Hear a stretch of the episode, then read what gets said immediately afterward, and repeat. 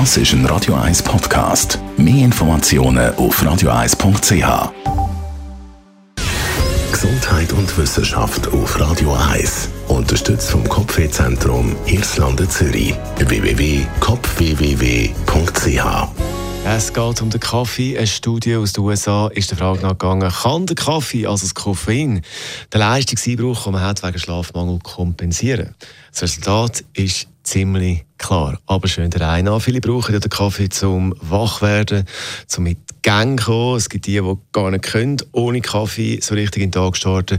Vor allem auch, wenn man vielleicht zu wenig geschlafen hat. Jetzt kann man Schlafmangel oder wenn man Schlafmangel hat, dann ist man weniger konzentriert, weniger leistungsfähig. Die kognitiven Fähigkeiten sind nicht mehr so da und, und, und. Hilft da jetzt der Kaffee bzw. das Koffein. In einer Studie mit fast 300 Probanden hat man das jetzt genauer untersucht. Mit Schlafmangel und Kaffee hat da, haben sie da müssen Studien bzw. Aufgaben lösen, ein eine komplexere Aufgabe und eine einfachere Aufgabe. Bei beiden Aufgaben hat man gesehen, dass äh, sich der Schlafmangel bemerkbar macht, aber bei der einfachen Aufba Aufgabe ist der Kaffee eine gewisse Hilfe gewesen, aber nicht bei der komplexen Aufgabe. Da hat man klar gesehen, das Koffein hilft da nicht mehr. Also das Fazit von der Studie, mit Koffein kann man zu wenig Schlaf definitiv nicht kompensieren.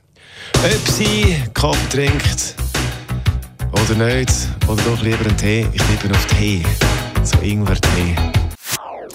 Das ist ein Radio 1 Podcast. Mehr Informationen auf radio1.ch.